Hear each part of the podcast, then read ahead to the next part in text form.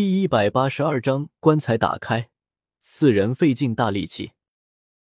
我的突然反应给松林吓了一跳，他以为我突然发现了什么，便迅雷掩耳的把烟踩在脚下，问我有什么发现。我感觉自己神经过度紧张，看看亮亮，他正在蜜蜂一般耕耘，我便和松林笑笑。我自己其实只是瞬间闪过，便反应了出来。可以说是恐惧的一种体现，心理压力过大才会如此。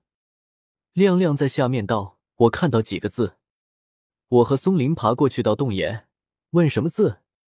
亮亮从洞壁的窝窝里取了手电筒，蹲下去看，一个字一个字读道：“贼，必亡。”我听了这三个字，吓得全身战栗。我知道贼就是盗墓贼，意思是盗墓贼必死。说的就是我们三个，这令我不安。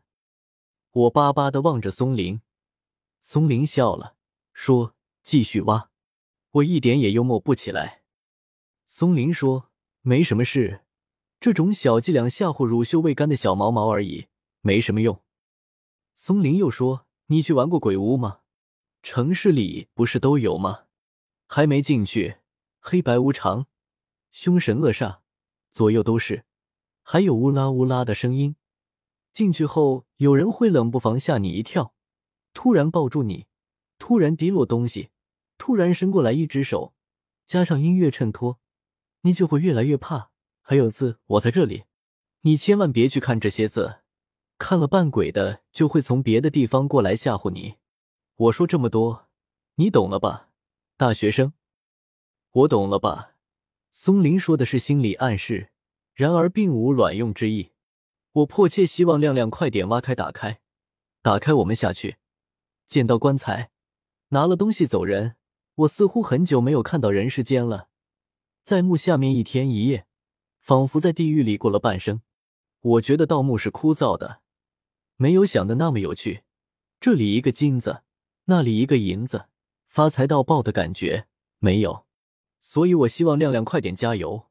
因为我有些百无聊赖了。然而墓终于打开了，松林和亮亮交替接力，石头开了个口子，二人累得够呛。口子开了后，我们三就在上面抽烟，等着空气消散一会。松林点了蜡烛，轻轻放下去，蜡烛经过石头封口，烛光左右摆动，像穿了裙子的女生在扭屁股跳舞。蜡烛深入黑暗幽森的底部。逐渐下降，仿佛一粒豆子在桌子上慢动作自由落体。蜡烛落地，安然无恙，燃烧一分钟，依然如故。我们都很开心，准备下去。松林把外套穿上，从外套的口袋里掏出几个白线手套，自己边戴边说：“你们都要戴。”他戴好后，便开始下去，十分敏捷。忽然还在外面，忽然就不见了。忽然落了地，喊亮亮快点！我又激动起来了，看着亮亮落地，我也伸出了脚。二人突然不见了，已经不在我能看到的视线范围。我知道他们已经行动翻看了，可是那种感觉，似乎只有我一个人的感觉，实在太不好了。我喊亮亮，亮亮露出脑袋，说：“怎么了？快下来！”我就下。到了破石头的口子，我用手电认真看了看亮亮说的那三个字，三个字只剩了一个“贼”字，一看就是有人刻的，还算工整，但是绝不是精益求精之作。自从我从江南回老家之后，无所事事，成天吃喝吹牛，街头游荡，长得逐渐敦实。石头开的口子不太大，还有些不规则，我担心我太胖下不去。我试着摸索了一下，小心翼翼的把脚放下去，双手托在贼子旁边，那个贼子仿佛印在了我的手臂上。冬日衣服很厚，身体和石头刮擦，有了衣服做中间人，倒也不疼。磨磨蹭蹭，身体先下去了，一点安全感也没有，很觉得下面有个东西要把我的腿拉走。真的，突然我的腿被紧紧抱住，我惊了一身汗。想到可能是亮亮或松林在帮我下去，才放了心。便把全身交给抱着我腿的人，手放松，头部微微下去，突然落了地。亮亮说：“你好重啊，钟凯。”我打开手电筒，话没大，只是去看周围的一切。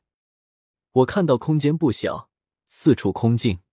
松林正在棺材前，仔细看的棺材外表。手电光下，我看到棺材表面的彩色生龙活虎。我和亮亮也过去。我第一次看到这样的棺材，十分硕大，棺材盖像屋檐一般，超出棺体很多。屋檐上还有棱角，斜斜的，仿佛要给雨水流露。棺材彩色之处，我戴了手套去摸，凹凸不平，全部雕刻，凹之处棱角坚硬，方知是石棺。松林喜不自胜，就要开棺，让我和亮亮一起帮忙，把棺材盖子一起试着抬起，看有没有粘连。三个人憋着劲，用力去抬，纹丝不动。亮亮欲砸。松林说：“不可，沿着岩去看，却见不起眼的石钉，一个接着一个。”松林说：“钢锯拿了没？”亮亮想了一下，说：“在上面，忘记拿下来了，我去拿。”亮亮拿钢锯去了。松林很开心，看着棺材上的图腾，对我说：“你看，规模多大？葛老的棺材无疑了。”你看，这就是他死后的愿望，愿意作为一个无论什么样的人伺候这个女的呢？这个女的就是皇后呢。许仙神神秘秘，总算是靠谱了一次。这次回去要好好请他喝一杯酒，请他喝茅台、五粮液，随他挑选。哈哈，我看着棺材，果然如松林所说，又看看周围，漆黑，什么也没有。只是一个棺材，整个墓室石头砌得完美无缺，甚至光滑的仿佛常有人居住。我们说话的时候，墙上弹出闷闷的回音，仿佛有个天生笨拙的人被家长强制去学钢琴。在我的幻想里，在我的理解里，作为阁老，遗种很多，真正的会是富丽堂皇、金碧辉煌的。亮亮钢锯很快拿下来了，说是钢锯。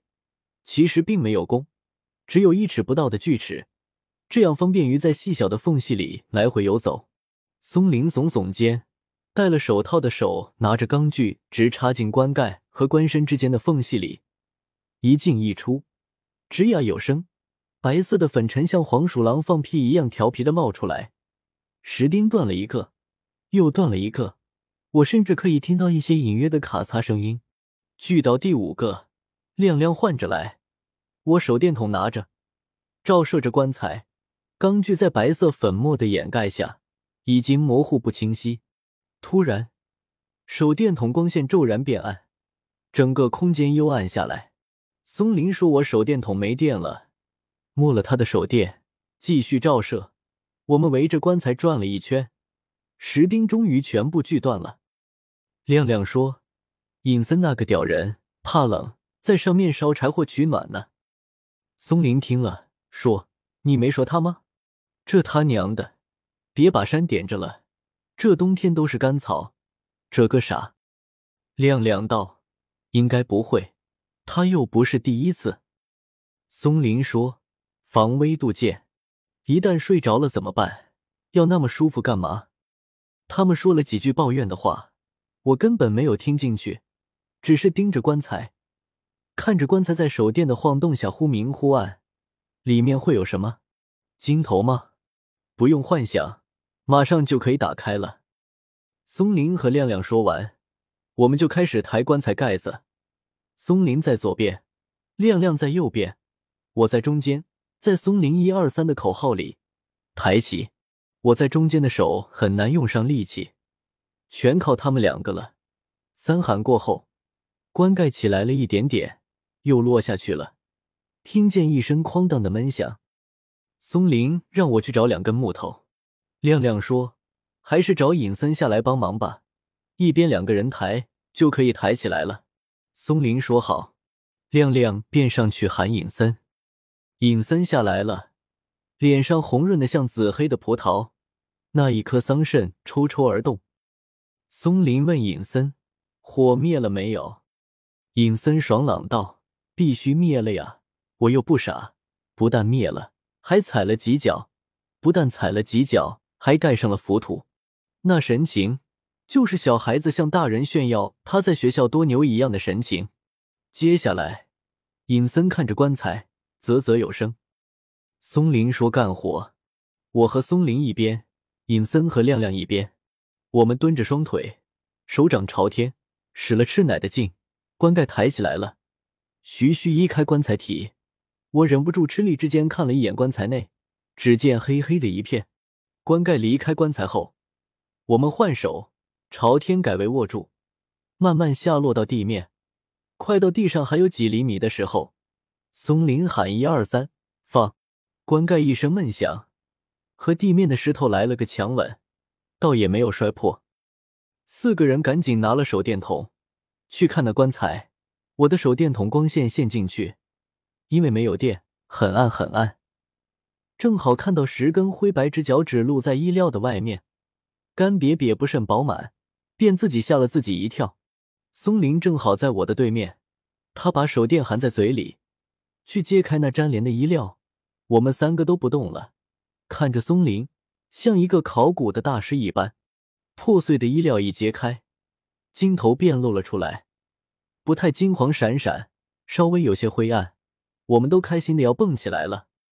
尹森说：“他妈的，金头，金头！”那金头惟妙惟肖。和真人并无二致，七窍不缺。松林拿了起来，感觉很重的样子，端详着认真看了，高兴的说：“金的，不是铜的。”我们都凑过去，我看着这金头，总感觉十分熟悉，仿佛哪里见过，或许是想象中见过吧。亮亮拿出袋子，松林把金头轻轻放进袋子里，说：“再看看还有什么。”松林掀开衣服布料，我们睁大眼睛，不光是我眼睛泛光，亮亮和尹森也是看得呆呆发愣，想下手又不知从哪里下去。我此时有个龌龊的思想，就是想私自拿一个东西，哪怕是细小的金戒指也可以。这种想法十分强烈，仿佛不拿就对不起自己似的。我看了看亮亮，他正准备去扯衣料，衣料时间长了。粘连的硬邦邦的，又怕衣服之间有什么东西，所以剥离的格外小心翼翼。尹森也看着棺材内，又看看装金头的袋子。余光看到我在看他的时候，他也看着我，这是不专注的表现。我又为刚才自己龌龊的闪念而自责，我不该如此，看得太小了。然而，然而，我抑制不住，因为。衣料揭开之后，各样的珠宝和黄金在手电筒的照射下闪闪发光，在每个地方，仿佛深秋时节树上累累的硕果。